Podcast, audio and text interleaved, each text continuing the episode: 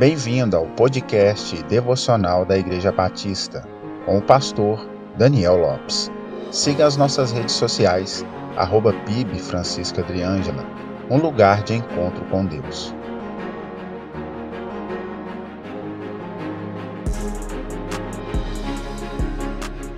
O ser humano é dotado de emoções e sentimentos.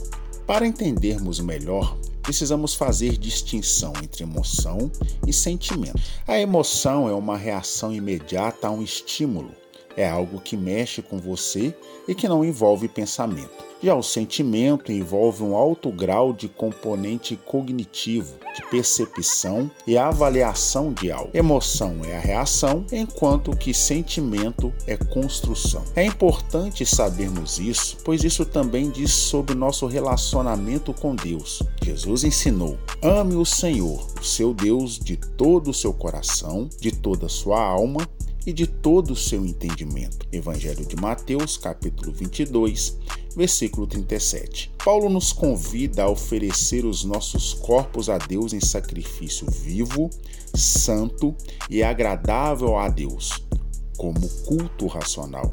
Romanos capítulo 12, verso 1.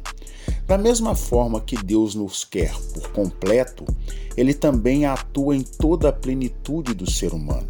Sendo assim, entendemos que Deus trabalha nas emoções e nos sentimentos humanos. O grande problema do emocionalismo, e aqui digo também em relação ao culto solene a Deus, é a ideia do emocionalismo desvinculado da verdade, movido somente pelo sentir, sem levar em consideração a honra a Deus e a edificação da igreja.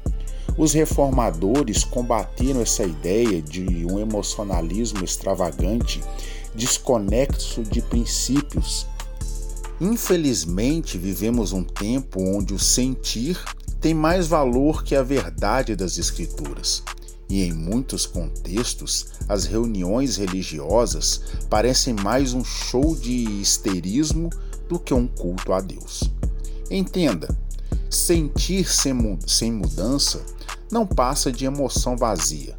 A Bíblia diz que o culto deve ser racional e não diz que o culto deve ser emocional.